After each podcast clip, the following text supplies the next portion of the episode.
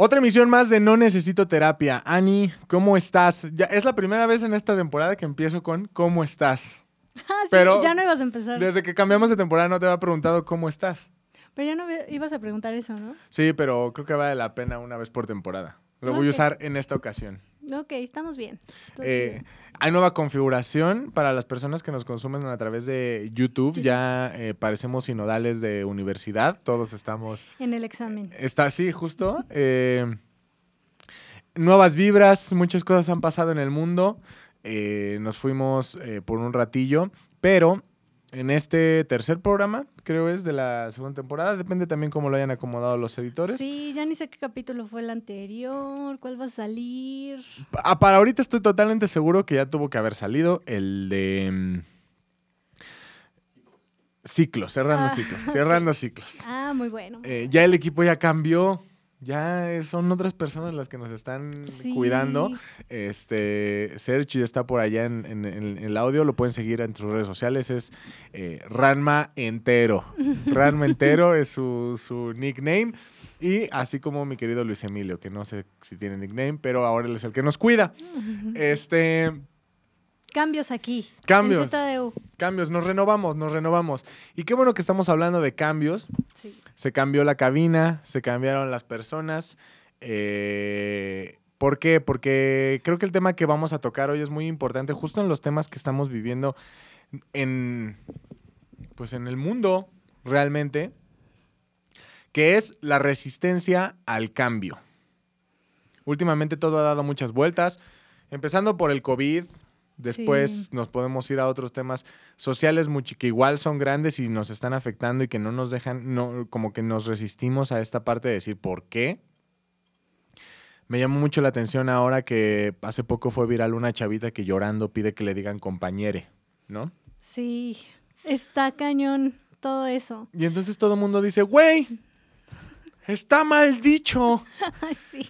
Y tú dices, pasa. pues sí, sí, sí está mal dicho. Sí. Pero, a ver, o sea, Fíjate, en mi Instagram eh, de repente pues uso estas palabras, ¿no? Para mis publicaciones.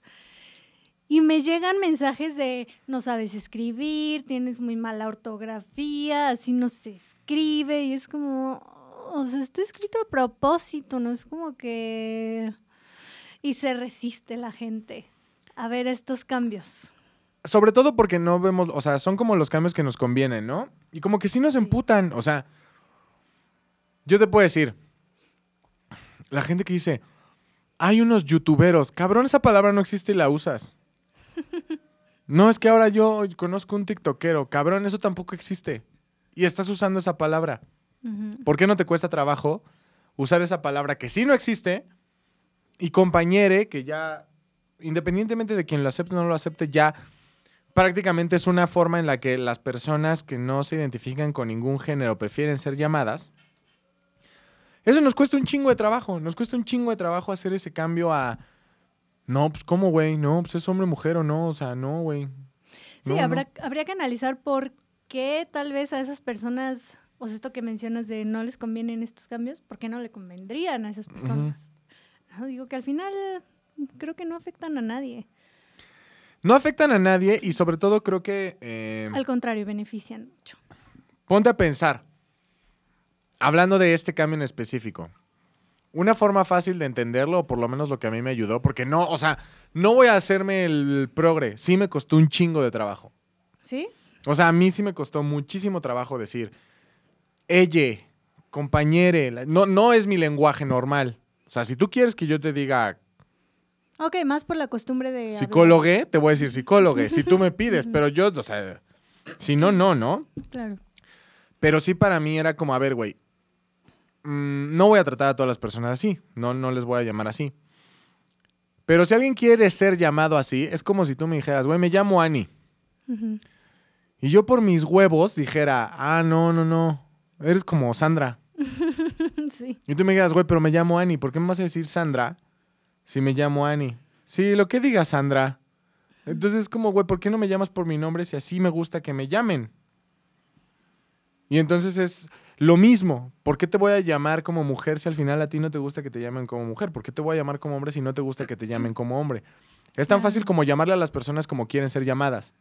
Exacto. O sea, tan sencillo como eso, ¿no? Y eso me ayudó a mí. O sea, como, güey, pues al final a mí me gustaría que me dijeran Luis, porque así me llamo. Sí, pero bueno, en tu caso es más esta costumbre de decir ciertas palabras, ¿no? Pero no tanto el, ay, ¿por qué le voy a decir compañere? ¿No? Es como de, ah, sí, se me va la onda en compañero, pero compañere. Ajá. No, no es como que te estás resistiendo al, no, pues yo por qué, y el lenguaje, y se están metiendo ahí con cambiar las palabras. Y es como. mm. O sea, va más por las costumbres, ¿no? Y esa es como una de las razones por las cuales las personas se resisten. Digamos que para los cambios, em, todo depende de la persona. Depende de la educación que recibió, depende del aprendizaje que tengan, depende de las costumbres, de sus creencias, de um, el equilibrio emocional. Y, mm, pero una parte es que las personas adultas o los adultos mayores son, se tienden a resistir más a estos cambios porque las creencias se van haciendo más rígidas cuando vas avanzando en edad. Entonces se van aferrando más a ti si no las flexibilizas.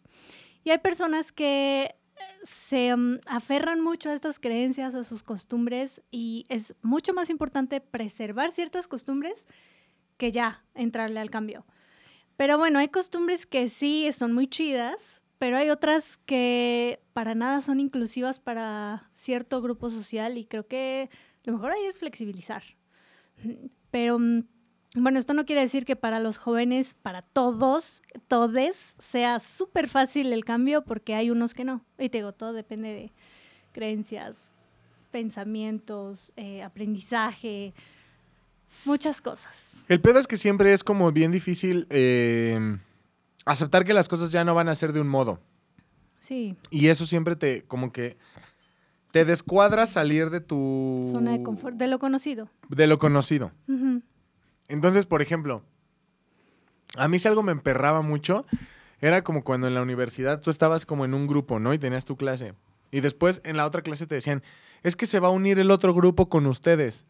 Y yo decía, ¿por qué, güey? O sea, qué poca madre. O sea, no quiero juntarme con esa gentuza del otro grupo. Sí. Y entonces, de pronto ves cómo la gente los va aceptando. Y entonces ya son como un grupo, en lugar de dos grupos, la gente ya se habla y son amigos. Entonces, como pinches traidores, güey. Éramos un grupo y ahorita ya están hablando con esos mugrosos. Eso a mí siempre me ha costado mucho trabajo porque no me gusta que las cosas salgan de su normalidad. No me gusta que las cosas sean diferentes a lo que se estableció desde un principio. Ok. O sea, normalmente yo puedo aceptar cosas, pero si me la cantas directa desde un inicio. ¿Sabes? O sea, si me dices, güey, eh, Luis, vas a trabajar, este va a ser tu lugar. Y normalmente eh, vas a tener a estos compañeros alrededor tuyo. Aunque no me afecte, si de pronto yo veo que un cabrón se sienta delante de mí y ese es el lugar de otro güey, yo le voy a decir, es que si no es tu lugar, güey. O que se sienten el tuyo. Ajá, no, si es en el mío ya valió madre. Peor. Ajá, ahí ahí hay locura. Ajá. Pero tan solo ver que se modificó el espacio a mí me causa mucho pedo. Y digo, no, güey, ¿por qué? O sea, ¿qué te pasa, no? Eh, en, en- en- en mi, en mi condominio, en donde está mi, mi departamento, tienen como reglas, ¿no? Pues ser condóminos al final de cuentas. Y entonces de pronto hay una situación en la que hay cambios, ¿no? De que no, pues es que ahora la basura se la van a llevar a tal hora, entonces todo- todas las basuras tienen que estar como en la mañana. Y no me afecta en nada. No me afecta en nada pararme antes y tirar la basura. No me afecta en nada hacerlo en la noche. Pero me encabrona que me digan que va a haber un cambio. ¿por qué? ¿Por qué?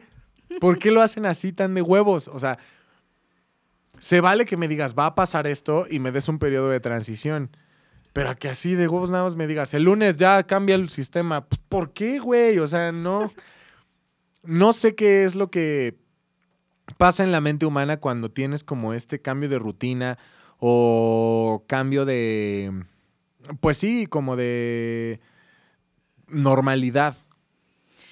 Que en realidad la rutina es parte de nosotros, o sea, somos seres rutinarios y mm, mucho más con personas que eh, tienen ansiedad o más bien que padecen algún tipo de, de ansiedad, pues obviamente se van a resistir mucho más porque es la baja intolerancia a la incertidumbre, al qué va a pasar, ¿no? Por ejemplo, un cambio de escuela, un Ujú. cambio de trabajo, un cambio de país, ¿no? Me voy a vivir a otro país. Eh, si hay baja tolerancia a esta incertidumbre, pues obviamente se va a desequilibrar todo. Todo también depende de la rigidez. Si la persona es también muy rígida, se va a resistir con todo porque las cosas tienen que ser así. Y muchas veces también esta regla autoimpuesta también es el las cosas como tienen que ser. Y si se des o sea, si algo está fuera de ese tienes tienen que, puta, ya valió. Entonces, hay que flexibilizar esas creencias, esas reglas, eh, esa rigidez, porque si está causando mucho malestar en tu estado de ánimo, mucha ansiedad, enojo, tristeza, o sea, algún pico ahí de, de emoción importante, pues creo que habría que revisar, ¿no? Porque digo, cada cambio viene con cierta mm, em, incertidumbre, ciertos nervios. Pues miedo, ¿no? O sea, Claro. como tal, sí es miedo. Creo que también tiene que ver mucho el fraseo de las personas. Cuando te imponen algo, evidentemente tú lo vas a tomar como un no. Porque te lo están imponiendo. Pero si te lo ponen de una forma distinta, o sea, lo ves con algunos papás, ¿no? O sea, los papás son como el mejor ejemplo. Hay papás que en lugar de decirte, vamos a ir al doctor para que te vacunen, y es porque yo lo digo y vale madre y pone el brazo y ya, o sea, porque es la vida y aprende. Hay otros papás que saben que eso va a ser un desmadre, ¿no? Y entonces, ¿qué prefieren? Prefieren tomar la opción de, oye, vamos a ir al doctor, te va a dar un piquete, no vas a sentir nada, pero no te preocupes, igual después de eso vamos a McDonald's. ¿Sabes? Hay como una... Entonces el fraseo que usan, hablando específicamente de cambios, está cabrón, o sea, es muy cabrón porque son, al final siempre son dos partes, pero llegando a la, a la parte esta de las personas eh, no binarias y la forma en la que quieren ser llamadas, evidentemente si tú llegas con un grupo de personas que por siglos ha entendido que solamente existen dos géneros, de milagro entendió que es la homosexualidad, y ahorita están como en ese proceso y tú le llegas y le dices, no, pues yo soy compañero, güey. Y así me tienes que llamar. Vale, verga, así me tienes que llamar. Tú como sociedad que va, o sea, que tiene que cambiar, te sacas de cuadro y dices, a ver, espérate. ¿Por qué? Porque así quiero, porque así soy y lo tienes que entender, viejo. Es- Chale, güey. O sea, sí, ¿no? Pero también por el otro lado, ¿cómo podría ser? O sea, podría ser como, güey, eh, explicarlo desde un inicio. O sea, güey, no, no creo ser hombre ni mujer. Simplemente soy un ser. Y entonces pues, llámame de esta forma, ¿no? O sea, a lo mejor igual no va a ser, no va a ser sencillo que lo entiendan. Pero el fraseo ya llegó de una forma un poco más eh, tranquila, puede ser. Pero también del otro lado es, ¿por qué voy a ser así? No, no es mi obligación hacerles entender. Entonces, de un lado tienes como esta parte de, güey, no es mi pedo educarlos, no tengo que educarlos. No es mi obligación. Y tienen que entenderlo. Y del otro lado es, no vas a venir a decirme que lo que he hecho por los últimos 40 años está mal, güey. ¿Qué te pasa, niñe? Es que todo depende también de la rigidez mental. Porque, por ejemplo, no sé, podrás llegar con la con las palabras más adecuadas, amables a la otra persona y mm, por ejemplo, lo he visto con pacientes en consultorio que hay papás que aceptan súper fácil, bueno, no sé si fácil porque no, no me puedo meter en sus cabezas, pero de una manera más flexible, el, no sé, mi hijo es gay. Y hay otros que, no, es así, lo peor del mundo, casi, casi prefiero que no hubieras nacido, o sea, así de extremo. Qué cabrón. Entonces, eso es ya dependiendo de la rigidez, ¿no? Y por cómo yo conozco a los papás de estas personas eh, a través de sus experiencias y lo que me cuentan, si digo, no, es que están súper rígidos mentalmente, va a ser muy difícil que lo acepten. O les va a tomar mucho tiempo adaptarse a, pues, este nuevo cambio que al final, no sé, incluso lo he hablado con mi novio, ¿no? Si ¿Qué pasaría si en algún momento decidiéramos tener hijos y que tengamos una hija y de repente te dice, ah, pues mm, me gustan las mujeres, los hombres y tengo novia y novio? y creo que, o sea, para mí es como, ah, pues... Mm". Pero para mi novio todo es como, ay, no, no sé, yo no sé qué haría. Está cabrón, porque por ejemplo, yo te puedo decir, hablando específicamente de ese tema, eh, en una gama de, en una gama de, de, hermanos, yo pertenezco a un grupo de cinco. Ese grupo de cinco, cada uno de los que tiene hijos, que son tres de cinco, cada uno de esos tres tiene un, hijo gay. Muy seguramente, la genética y la, estadística lo dice, uno de mis hijos, si es que tengo más de uno, o el uno, tengo muchas probabilidades de tener un hijo gay o hija gay. ¿Y tú qué piensas? O no binaria. Eso. A mí me da exactamente lo mismo, ¿no? Sí. O sea, yo no tengo ningún pedo, porque al final tiene que ver que lo vi desde que yo era niño, ¿no? O sea, vi que era como... Sí, de alguna manera lo normalizaste. Sí, o sea, para mí era como, pues güey, lo que dice el destino es que pues, cuando yo tengo un hijo va, a ser, va, a ser lo mismo, ¿no? Si es que es genético. O si no, es un chingo de casualidad. Cabrón. o sea, al final la única que no tiene un hijo gay es la que no tiene hijos. Entonces, eh, yo lo veo como de una forma más natural porque digo, bueno, es muy probable que pase, güey. Pero mi papá era muy cagado. Porque sus nietos son, o sea, eh, eh, si lo transformas a, los hijos de mis hermanos, pues son los nietos de mi papá. Y mi papá me llegó a decir, o sea, yo así le dije, papá, una vez, ¿no? Creo que, no me acuerdo cuántos años tenía, pero yo era niño, yo tenía como menos de 10. Y yo le dije, papá, ¿qué pasaría si yo soy gay? Y me dijo, me mato, güey. O sea, pero me lo dijo en serio, me dijo, me mato. O sea, me mato. Qué fuerte. Y le dije, ah, pues chido, ¿no? O sea, en ese momento para mí fue ah, como, ok. Ay, qué bueno que no soy. Ajá. O sea, lamentablemente eh, hay muchas personas que están en esa situación y dicen, verga, güey, pues sí soy. Y me acaba de decir que se mata. No, sí está cañón. Pero, ojo. Él me dijo, me mato. Y mi papá, eh, pues sí, tenía cierto grado de homofobia, ¿no? En el sentido de, pues él decía, él nunca cambió sus, formas de expresarse, ¿no? Él era como, no, pues maricón o puto, lo que tú quieras. Y la forma en, los que en la que los trataba siempre fue como un humano normal, como con respeto. O sea, más bien era como que él sabía que socialmente estaba súper mal visto eh, tratar, y entonces como, como persona los respetaba. Y lo cagado es que, o sea, obviamente la regla era no le digan al abuelo, ¿no? Ah, ok. Pero hay cosas que no importa cuántas sábanas le pongas encima, ahí están. Sí, claro. Y él lo sabía. Él lo sabía perfectamente. Pero decidía no hacer nada porque él decía, pues mientras nadie me lo confirme, yo me sigo, o sea, yo le sigo diciendo a mi cerebro, no hay pedo. Sí, con la venda. Pero al final era aceptar el cambio. Porque si lo sabes si ya tus, tus nietos te presentaron a sus mejores amigos, que siempre van a todos lados con nosotros, a todos lados, a los eventos más importantes y a los más casuales, siempre está el mejor amigo o mejor amiga. Lo sabes, pero ¿qué pasa? Que tú mismo le dices a tu cerebro, ¿qué pedo? ¿Me voy a hacer pendejo? ¿O por qué simplemente decides no, no aceptarlo y aunque lo aceptes, no lo aceptas, ¿sabes? Es rarísimo. Bueno, es que aceptarlo implicaría cambios. Tal vez implicaría el, no sé, en algún evento social y el mejor amigo ya no es el mejor amigo. Ya es, ah, es la pareja de mi nieto. Ajá.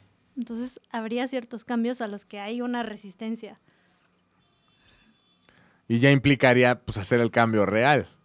Sí, afrontar la realidad. Sí, ya desde la presentación ya te chingas. O sea, desde la presentación ya no Sí. es, es el compa, sino. No lo había pensado así, pero me parecía un- una situación súper cagada. Esta onda de. Pues ya vives normal y nada ha cambiado. O sea, realmente nada ha cambiado. Con la única diferencia es que tú lo sabes, pero. Aunque todos sabemos que lo sabes. Güey, no, no pasa nada, ¿no? Creo que también tiene mucho que ver un poco lo de los cambios con... Creo que vamos a- adquiriendo privilegios o vamos adquiriendo como determinadas... mm, no sé si habilidades o ventajas en determinados momentos. ¿A qué me refiero?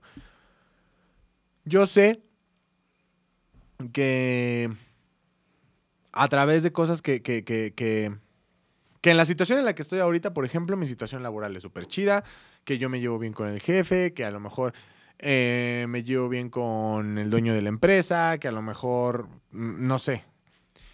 Y de pronto, cuando llega alguien en tu misma posición o cuando llega alguien en, en- en la posibilidad de ocupar tu lugar, aunque tú estés ahí, aunque tú no tengas peligro de, de- de desocupar ese lugar, viene esta situación de, güey, lo voy a atacar, voy a rechazar el cambio, porque al final que otra persona obtenga lo mismo que yo, quiere decir que yo voy a perder lo que tengo.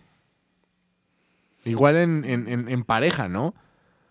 O sea, Sí, depende qué interpretación le das tú a ese cambio.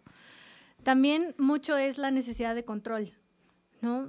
Por ejemplo, en tu trabajo, pues, ah, estoy, está todo bajo control, estoy haciendo mi, no sé, lo de mi trabajo, tengo mi puesto, me llevo bien con tal, tal, tal. Y si llega este otro, pues es como, ok, tal vez las cosas salgan de control porque no controlo lo que haga el otro. Entonces, también es esta necesidad de tener todo bajo control. Eh, pero las personas que mm, tienen un equilibrio emocional suelen aceptar mucho mejor los cambios. Y te digo, todo depende de qué interpretación le des. Si es algo terrible a lo que, no sé, va a perturbar tal vez tu paz, o sea, si lo ves así como una amenaza. O hay personas que lo ven como oportunidades. O sea, si viene alguien en tu puesto de trabajo y es como, ah, ok, ya voy a tener a quien tal vez darle responsabilidades y yo ajá. no estar tan saturado de trabajo o algo así. Entonces, todo depende de los lentes bajo los que se mire. Y también en pareja. O sea, creo que en el, a nivel relaciones, ya Ujú. como relaciones uno a uno, también el miedo al cambio, el miedo al cambio es súper importante porque eh, eso lleva muchas veces a que si las personas no saben manejar el cambio, las relaciones se rompen.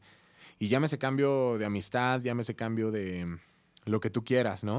O sea, me o sea, me acuerdo mucho, uno de mis mejores amigos, puta, volver a nuestro ritmo de amistad nos costó como un año y medio después de que yo empecé a vivir con mi novia. Ujú. O sea, le costó muchísimo trabajo entender que ya no podía llegar a mi casa así de huevos o ya no podíamos como Sí. tener la misma dinámica que teníamos antes. De que a la una de la mañana con las chelas. Ajá. Sí, claro. Y a pesar de que a mi novia le cae muy bien y a él le cae muy bien mi novia y se llevan bien, Pero es que ya es un espacio compartido. claro, ya es un pedo de, ay, güey. Ujú. Y hasta cuando llegaba a mi casa ya era como, pues, ¿por qué no mejor nada más nos quedamos acá fumando en la calle? Porque, no sé, güey, como que en tu casa ya no. O sea, ¿sabes? le costó un chingo de trabajo. Y sí, o sea, te digo, le costó de que nos separamos, o sea, de que de plano hubo periodo, o sea, de eso, de ese año y medio, o sea, en cuanto empecé a vivir con mi novia, lo dejé de ver, ¿qué te gusta? Seis meses lo vi, después lo dejé de ver otros seis meses, y después, y así, o sea, porque para, le- para él era muy frustrante el hecho de, güey, no, ya no puedo, no, ya no siento que tu espacio es un espacio en el que soy libre. O sea, como que siente como que tiene que cuidar formas y todo ese pedo. A pesar de que mil veces, aunque le expreses que no, pues ya es un cambio, ¿no? Ya hay un, ya hay un tercer factor, un tercer actor que a ti te saca de pedo. Y que dices, esto ya, no, o sea, esto no es normal, no es algo que yo he vivido antes, güey. Entonces, eh, de igual forma, cuando estás como en pareja, normalmente lo van a ver en el momento en el que anden y después vivan juntos. O sea, ese cambio por más que ya hayas tomado la decisión, cuesta un chingo de trabajo y te resistes. O sea, te resistes al 100% a determinadas cosas, ¿no? O sea, como, no sé, ya ustedes tendrán sus casos, ¿no? El mío sí son como, como pues yo tengo coleccionables, ¿no? sí.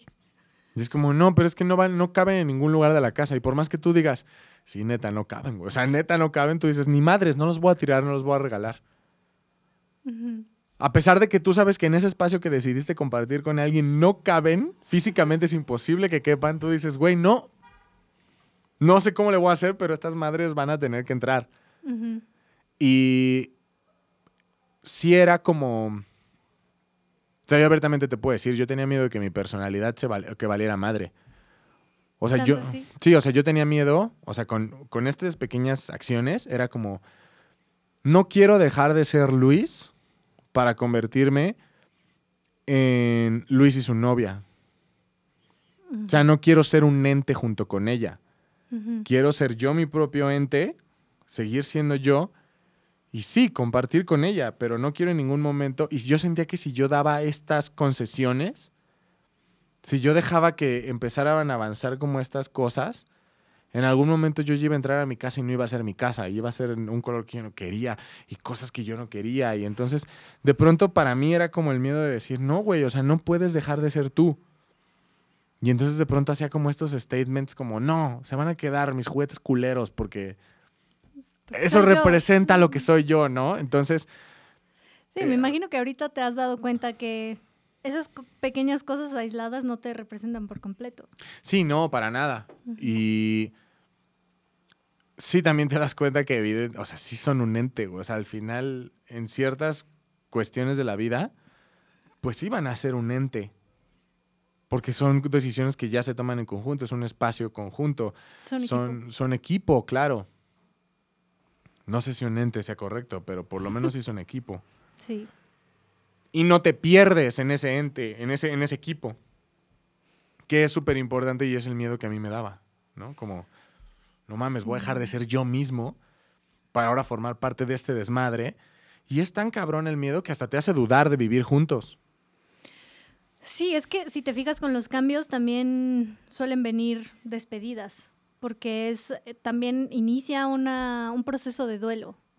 cada cambio es un duelo, un duelo de decir adiós a un trabajo y empezar otro, de decir adiós a una universidad y empezar en otra, o de decir adiós a una pareja y empezar una vida o soltera o, eh, o sea, individual o bueno, pues otra relación. Y es adaptarte a una nueva persona que no tiene nada que ver con la pasada. Sí, claro.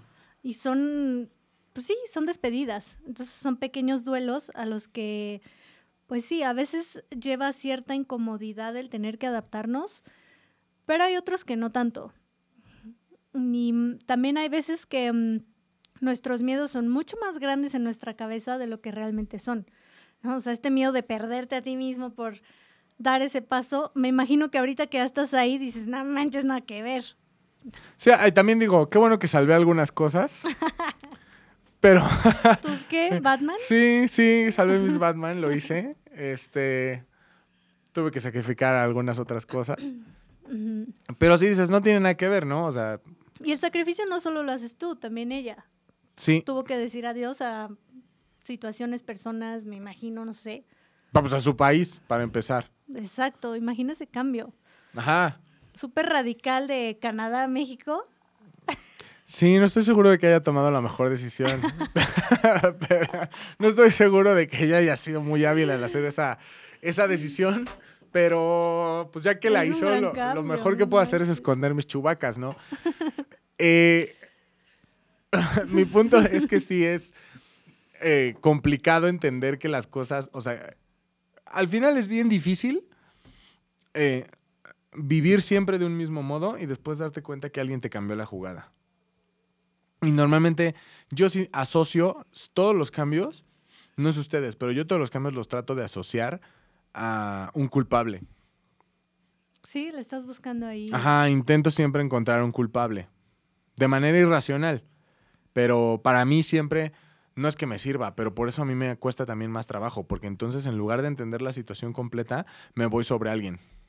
Entonces es bien sencillo y es bien cómodo y creo que no es sano decir como, güey, no mames, tienes que tirar tus chubacas. Ah, por culpa de esa vieja. o cuando dices, güey, ya tienes que decir compañere. Por culpa de esos seres.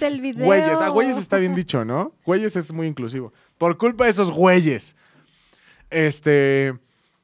Igual, o sea, estoy, mi trabajo, mi lugar de trabajo cambió por culpa de ese cabrón. O sea, sabes, para mí siempre era, no atribuía el cambio a un sentido natural de la vida, sino que mi cambio siempre era por culpa de, de algún cabrón. O sea, era más sencillo para mí echar culpas y señalar quién es el responsable de lo que estoy viviendo en lugar de entender que, que pues así pasa, ¿no? Al final es un ciclo Sí, hay que entender que los cambios no son ni buenos ni malos, solo son, o sea, están ahí, van a estar, quieras o no, porque pues vamos cambiando de época, de pensamiento, eh, hay avances en todos lados desde la tecnología, entonces pues va a haber cambios.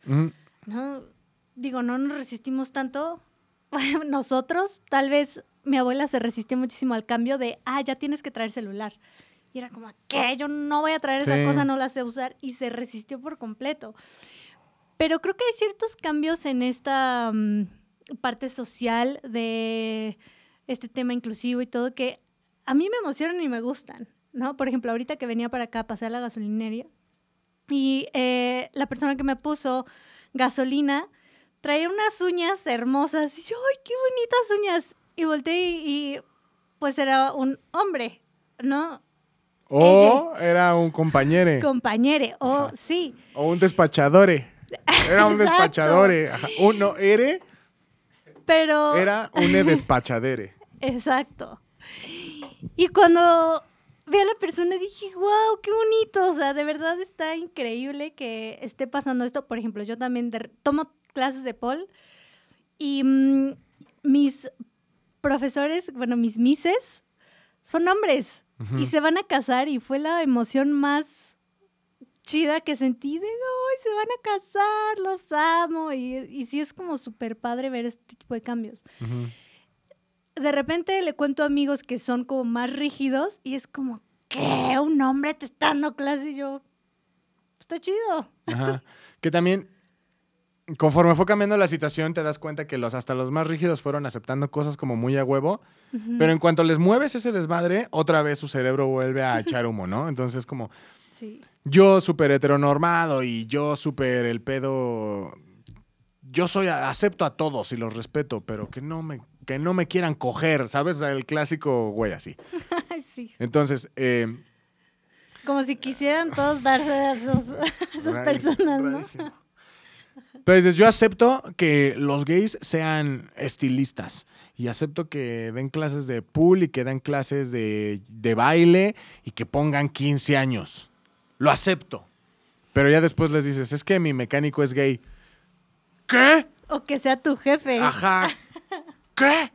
No mames, güey. Pues Sí. Así es, pueden ser lo que quieran, güey, son humanos, o sea, al final, pero como que si pasan de los, o sea, como que van, a- van, van dando terrenitos, o sea, como porciones de terreno muy pequeñas, entonces dices, bueno, Ujú. sí está bien, puede ser, puede ser estilista y puede ser maestro de baile y de... Pero si quieres pasar al ámbito de quiero ser carpintero o quiero ser cualquier otra cosa, no, ya no, güey. Artista, tal vez, tal vez. Si eres actor o cantante. Y entonces ellos mismos van como creando sus propios universos en donde es posible que para ellos sea, sea bien visto ser gay, ¿no? Y entonces cuando, cuando... Y está también el clásico, el clásico, ¿qué? Si yo odiara a los gays, ¿podría hablarles? Mi mejor amigo es gay. Así como, güey, no sé qué tan bien esté tu statement, pero al final sí les cuesta un chingo de trabajo, a pesar de que según ellos están aceptando el cambio, porque no lo aceptan parejo, lo aceptan solamente en algunos rubros, los que para ellos son naturales. Ujú. Y ya cuando les dices, sí, pues tu nuevo jefe es gay, es como, ¿qué? Pues, güey, así es la perra vida, ¿sabes? Y eso es lo que les cuesta un chingo de trabajo. Un chingo de güeyes que conozco, sí tienen muchos pedos cuando les dicen que sus jefas van a ser mujeres. Ujú. O sea, muchísimos, de que no. Son más este, sentimentales y no se enfocan tanto en el trabajo. es como, "Güey, pues al final es un cambio que vas a tener que vivir, güey. Sí, total. O sea, te puedes quejar y lo que tú quieras, pero pues tienes dos opciones. Verla así o simplemente aceptar que el cambio se va a dar. Y eso también Sí. cuesta un chingo de trabajo de entender y cuesta un chingo de trabajo de analizar. Y aunque tu jefe sea hombre, aunque tu nuevo jefe sea hombre, puta, los nuevos jefes también traen desmadres, porque es como, no sé qué va a pasar, no sé cuáles son sus parámetros. El otro me dejaba irme temprano, este güey no sé qué pedo. Eh, antes yo podía ver videos y él me veía mi computadora y decía, no hay bronca, porque yo sé que te estás inspirando, pero ¿qué tal si el otro güey dice que no? Entonces ya desde la entrada tenemos como preconcepciones de cómo van a ser las situaciones y entonces tú ya lo recibes con una, con una actitud súper negativa. No estoy diciendo que todos seamos, o sea, porque nadie es, nadie, yo creo, bueno, no sé, no sé, tú dime, pero al final creo que nadie todo el tiempo está con los brazos abiertos para decir, que vengan todos los cambios, sorpréndeme vida. No creo. Siempre va a haber un específico cambio que te va a decir, que vas a decir, ay, no, este no estuvo tan chido. Sí, porque te digo, implica adaptación y a veces adaptarte a una mm, situación nueva no va a ser necesariamente muy cómodo. Va a haber incomodidad de por medio.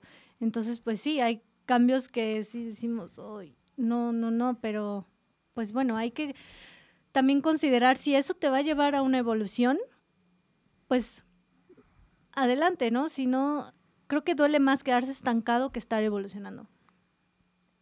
O llega a ser más complicado estar estancado que avanzar. Hay ciertas cositas, por ejemplo, mm, no sé, eh, esto que implica el examen de titulación. Muchas personas dicen, "Ah, no, porque eso va a implicar estudiar, va a implicar un desgaste, tanto mental, emocional, físico. Va a implicar mucho miedo estar parado enfrente de tus sinodales y que te estén cuestionando y que no sepas la respuesta. Va a implicar muchas cosas. Pero al final, si no atraviesas eso, te vas a sentir 100% cómodo con decir, sí, nunca me titulé. O de arriesgarte y decir, pues bueno, ya, ni modo, esto que voy a atravesar, esta incomodidad, es por algo mejor.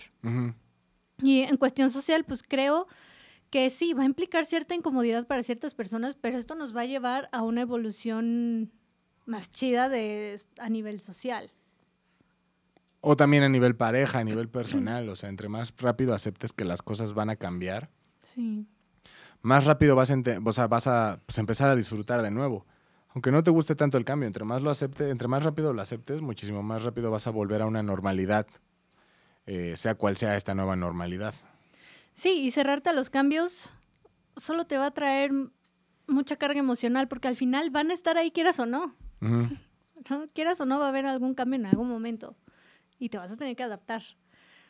Y no te tienes que adaptar solo, o sea, también puedes tener, Claro, tienes redes de apoyo, tienes Claro. equipos. o sea, un cambio que creo que nos sucedió a todos fue ahora en pandemia, ¿no? Ay, sí, estuvo duro. O sea, yo no sé cómo sean ustedes. Yo normalmente soy un desmadre. Y a mí me gustaba mucho salir, conocer lugares, entrar, bailar, tomar. O sea, a mí me encanta la fiesta. Ujú. Y el hecho de que un día me dijeran, güey, te vas a quedar en tu casa y no vas a salir, para mí fue un pedo muy cabrón porque significó una reestructura total de mi vida social. A muchas personas les, les pareció chido. Y muchas personas fueron como yo en mi casa encerrado estoy perfecto. Era lo que necesitaba, ¿no? Ya no tengo que lidiar con gente. Para mí hubo como una media, o sea, sí, me encantaba no ver personas, pero me extrañaba mucho no ir de fiesta.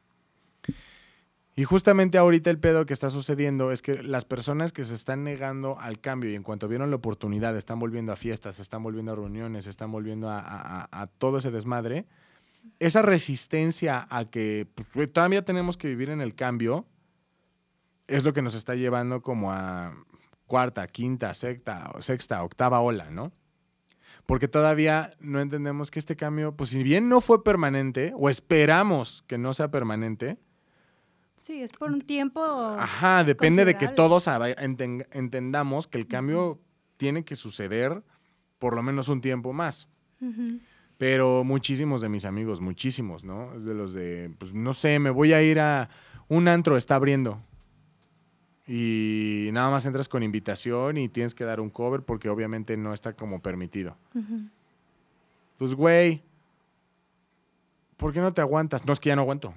Ya no aguanto. O sea, estar en mi casa y no salir y nada. No, no.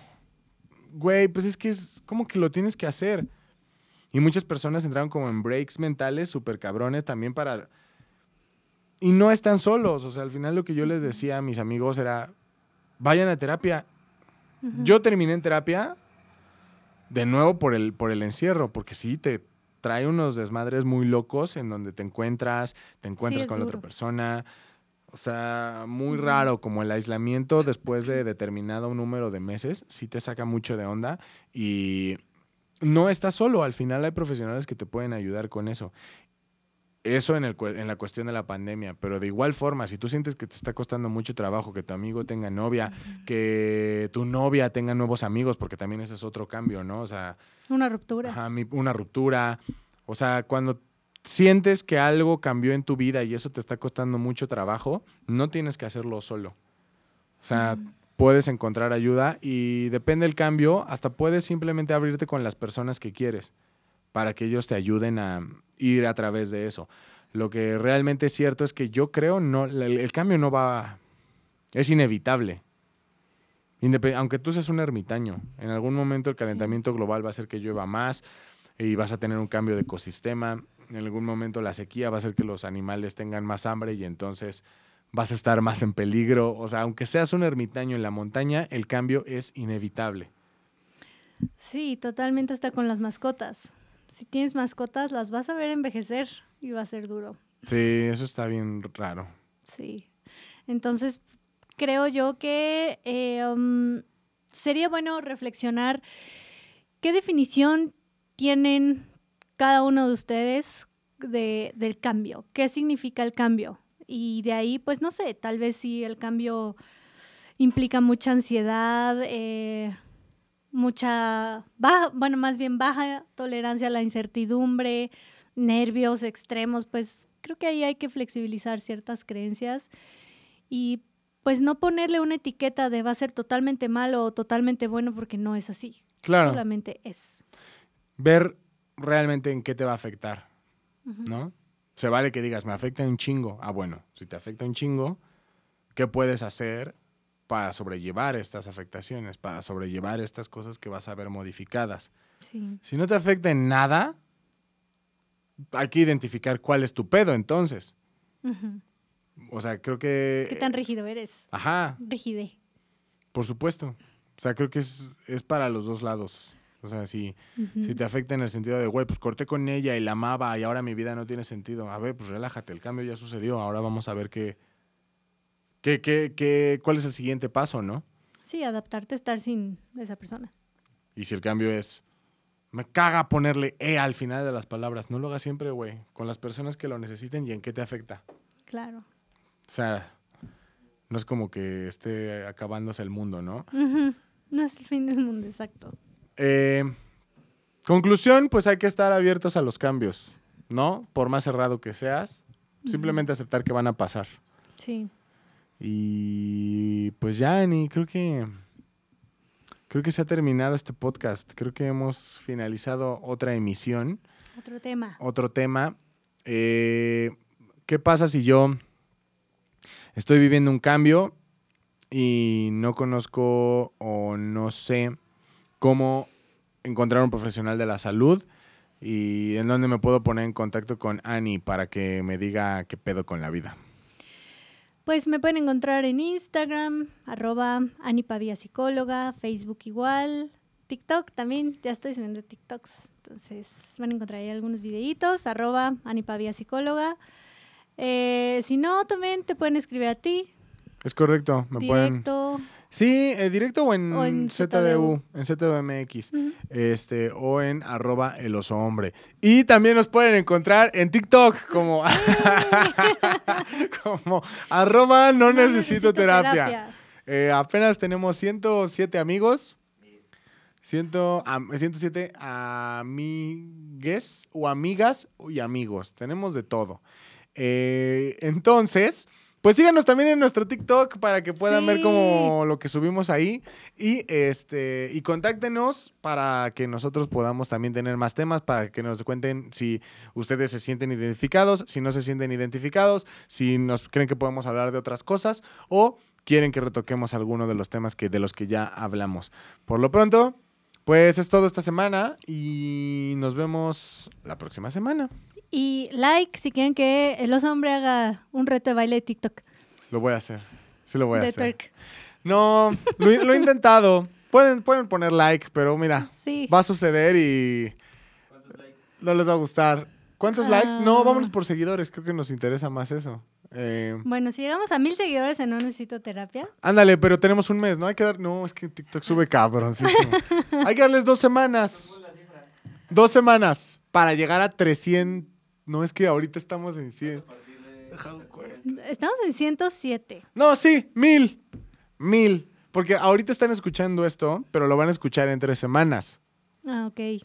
Entonces, quién sabe si para ese momento ya me atoré. Entonces hay que dejarlo en mil. Hay que dejarlo en mil. Mil, mil. Mil y tuerqueo, tuerqueo. Va. Por favor. Lo hago gratis. Que no lo haga por mil seguidores, cabrón, güey. O sea. Pero no, pero te tienes que aprender hasta la coreografía de algún tipo. No, ¿sabes cuál me gusta? De Eh, como Dana que- Paola. Como el que remas. El de Madagascar. El de... tararara, ta, ta, ta, ta, ta. Ese me gusta. Ese me gusta. Puedo hacer ese ya de manera formal con su producción y este y vestido de oso.